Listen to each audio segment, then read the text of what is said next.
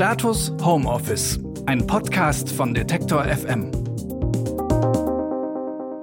Entweder es herrscht Stille oder alle reden durcheinander. Wer spricht als nächstes und wer guckt eigentlich auf die Uhr?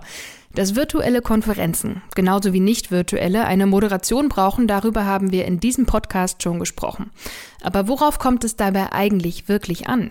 Das frage ich Organisationsentwicklerin Bettina Rollo.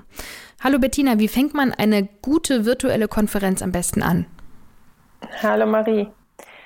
Ich, also ich würde sagen, man fängt eine gute virtuelle Konferenz damit an, dass man erstmal das Setting gemeinsam klärt und die jeweiligen Rollen, die es braucht, damit das gut moderiert werden kann. Also dass man erstmal sagt, so, wir sind jetzt in der Runde zusammen, das sind die Teilnehmer, äh, wir haben die folgenden Rollen, um den Ablauf zu strukturieren ähm, den Zeitrahmen, die Agenda und dann natürlich zu schauen, okay, und was für Regeln und vielleicht auch ein bisschen technisches Know-how brauche ich, damit ich das gut bewältigen kann. Also wie melden wir uns?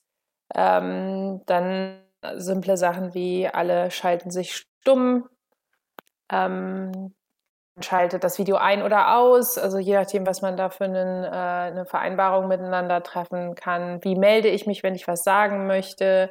Wie diskutieren wir miteinander, sodass man sich da im Vorhinein ein paar ganz konkrete Regeln zu überlegt. Hm. Und gibt man die Regeln einfach vor oder diskutiert man die nochmal extra? Also ich würde das um der Effizienz halber eigentlich immer dem Moderationsteam, also meistens ist das ja die Mannschaft oder die Person, die dann einlädt, äh, überlassen, dass die sich das vorher überlegen, wie sie das gerne machen möchten. Und dann kann man durchaus nochmal also abchecken, indem man fragt, so gibt es da jetzt irgendwas, was jemanden völlig zuwiderläuft. Also was man ja in einem Meeting haben möchte, ist, dass die Leute sich wohlfühlen und dass es ihnen selber praktikabel äh, erscheint, was man da macht. Aber ich würde das jetzt nicht immer generell in einem kreativen Austausch öffnen, weil sonst ist man ja erstmal 20 Minuten damit beschäftigt, bevor man dann zum eigentlichen Thema kommt. Hm.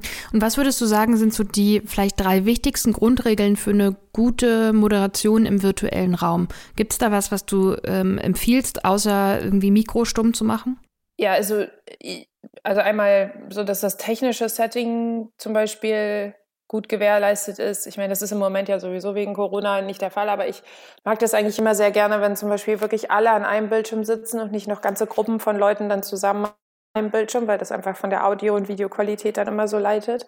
Also, dass man das vorher vereinbaren kann, dass wir uns alle stumm schalten, dass wir vorher klären, wie wir mit dem Video umgehen. Also ich persönlich mag das, wenn wir schon in einer Videokonferenz sitzen, dann auch lieber, dass wir alle das Video angeschaltet lassen, wenn wir in einem interaktiven Austausch miteinander sind, ähm, um dann auch ein bisschen aus Respekt und Aufmerksamkeit zu gewährleisten, dass jetzt dann nicht alle nämlich alles Mögliche nebenher machen, ja. Oder eben, dass man sagt, dass das möglich ist. Also es ist auch okay, wir sind, wenn Leute sich dann ausschalten, weil sie sowieso primär zuhören und dann vielleicht dabei irgendwie auch äh, das Geschirr spülen. Das ist ja für manche Leute auch ganz entlastend, wenn sie was ähm, haptisch tun können, während sie zuhören. Weil manche Menschen können einfach viel besser zuhören, wenn sie äh, irgendwas anderes mit ihren Händen machen können. Aber das würde ich halt gerne vorher klären, weil sonst ganz oft so Atmosphären entstehen wie, da fühle ich mich jetzt nicht respektiert, ich habe das Gefühl, die anderen äh, wissen nicht wertschätzen, was ich jetzt hier alles vorbereitet habe und so weiter. Also dass wir das klären, wie gehen wir mit dem Video miteinander um. Ähm, und dann eben ähm, zu schauen, okay, wie melden wir uns? Und ich achte bei Moderation immer sehr darauf, dass ich viel mehr, als ich das in einem physischen Meeting tue, immer wiederhole, wo sind wir gerade und was passiert als nächstes. Ja, also wenn dann so ein Meeting zum Beispiel dreigeteilt ist, als erstes stellen wir das Thema vor, dann öffnen wir für eine Diskussion zum Austausch und dann gehen wir in den konk äh, konkreten von mir moderierten Prozess um, wie wir die nächsten Schritte gestalten. Dann würde ich viel mehr als sonst zwischendurch wiederholen, okay, wir sind jetzt gerade in der Phase, wir haben noch fünf Minuten dafür, also damit auch der der, der Zeitablauf ganz klar ist. Und also ich habe das Gefühl, so Videokonferenzen, vor allem je mehr Menschen wir sind, brauchen mehr Anmoderation, als ich das sonst in einem physischen Meeting machen würde. Hm. Und ähm, wie geht man denn damit um? Also man kennt das ja manchmal aus so Meetings oder Workshop, wenn jemand so ein bisschen abschweift.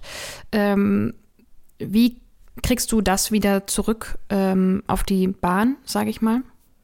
Ja, ähm, also das, ich habe gerade überlegt, das finde ich jetzt gar nicht so anders, glaube ich, als in physischen Meetings. Also dass ähm, ich generell bei Moderation immer darauf achte, zu sagen, okay, lass mal gucken, was wir gerade alle, und wenn das möglich ist mit den Teams, tatsächlich vielleicht so einen äh, kleinen meditativen Moment vorher nutze, sagen, lass uns mal alle uns kurz, wie man das so schön äh, nennt, dann zentrieren und erden.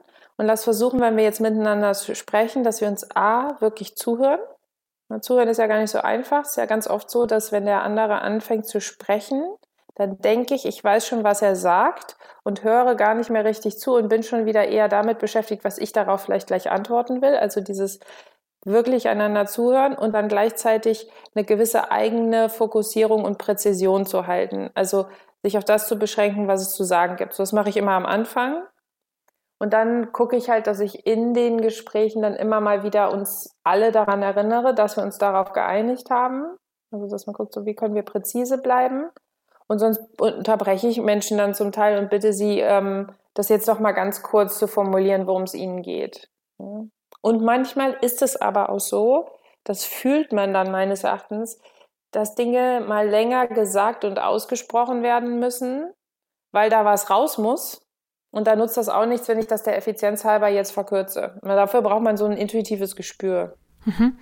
Das ist ganz interessant, weil dieses intuitive Gespür, das ist das, was mir persönlich im Moment am schwersten fällt, wenn es um digitale Workshops oder Konferenzen geht. Ähm, wie gehst du damit um, dass wir ein viel schlechteres, ja, so atmosphärisches äh, Gefühl bekommen? Also für mich, ähm, wenn ich einen Workshop gebe mit 20 Teilnehmerinnen und Teilnehmern oder so, dieses finden das alle spannend, sind alle noch konzentriert, brauchen wir mal eine Pause, hat jemand eine Frage? Also die Hürde zum Beispiel mal einzugreifen, ist ja für viele Teilnehmer auch viel größer jetzt, als wenn man in einem Raum sitzt. Mhm. Ja, das stimmt. Ich erlebe das auch als äh, anstrengender tatsächlich. Ich bin jetzt gerade zweieinhalb Tage mit, einem, mit einer internationalen Gruppe von 20 Personen einen Workshop zu Führung und Selbstorganisation gemacht, online. Und ich merke, dass ich auf jeden Fall viel angeschränkter bin, mir mir das sozusagen auf mein inneres Radar zu rufen, was passiert denn gerade mit der Gruppe, wie sehr sind sie noch dabei, wie erschöpft sind sie und so weiter. Und das fällt uns natürlich, wenn wir zusammen in einem physischen Raum sind, weil wir da ja die Atmosphäre mitkriegen, weil wir unseren eigenen Körper als Resonanzinstrument nutzen können, um zu fühlen, wie es den anderen geht. Das ist komplett komplexer vielleicht am Videobildschirm, äh, aber es ist gar nicht so unmöglich. Also in meiner Erfahrung kriegt man dann doch mehr mit und das, woran ich mich immer erinnere, ist, dass ich das ähm, also dass ich mich selber, während ich vom äh, Bildschirm sitze, dann trotzdem auch mit meinem Körper weiter verbinde. Also dass ich sozusagen mich nicht komplett in meinen Kopf zurückziehe, weil ich jetzt denke, ah, ich bin doch hier eigentlich nur im virtuellen Raum. Aber nein, ich bin ja auch noch hier selber mit mir im physischen Raum, dass ich mich also sozusagen gut in mir selber verankere. Dann merke ich irgendwie, dann bin ich nicht so körperlich erschöpft abends, wenn ich das schaffe, über den Tag zu halten. Und es gelingt mir da auch viel leichter, so ein Gefühl für die Gruppe zu, zu bekommen, auch wenn mir da, wenn mich da so sozusagen 20 äh, einzelne kleine Videobildschirme angucken. Und was ich einfach viel mache, ist, dass ich Gegenchecks mit der Gruppe mache. Mhm. Also, also Fragen? Fragen zwischendurch, genau. Also, dass ich eigentlich alle 60 Minuten gucke, dass wir, dass ich sage, so, und jetzt fände ich es mal super, wenn wir kurz eine Pause machen. Und nicht im Sinne von, äh, äh, jetzt Toilettenpause, sondern einfach mal kurz durchatmen, konzentriert euch mal alle auf euch selber, guckt mal, wie es euch gerade geht, müsst ihr vielleicht eure Sitzposition verändern. Wir stehen jetzt alle einmal auf, machen drei, äh, keine Ahnung, äh, Hula-Hoop-Schwünge und kommen dann wieder zurück. Also, dass wir als jeder in seine eigene, also seinen Körper einmal nutzt, damit man sich wieder mehr damit verbindet. Und dann frage ich einfach so ein bisschen so ein Stimmungsbild ab. Wie geht es euch gerade? Wie, wie ist es mit der Aufmerksamkeit? Und wenn ich einen guten Vertrauensraum mit der Gruppe habe, dann sagen die mir auch, wenn es gerade nicht mehr passt. Und dann überlegen wir, was wir dann in dem Moment kurz brauchen, um uns wieder alle zu refokussieren. Also ich glaube, hier braucht es mehr explizite Kommunikation und mehr Nachfragen, weil wir eben die Zwischentöne nicht so viel mitkriegen wie sonst. Das war unser heutiger kurzer Homeoffice-Impuls. Wenn ihr Fragen habt, mit denen wir uns hier mal beschäftigen sollen, dann schreibt uns doch gerne an homeoffice.detektor.fm. Danke nach Berlin und tschüss Bettina. Tschüss Marie. Status Homeoffice, ein Podcast von Detektor FM.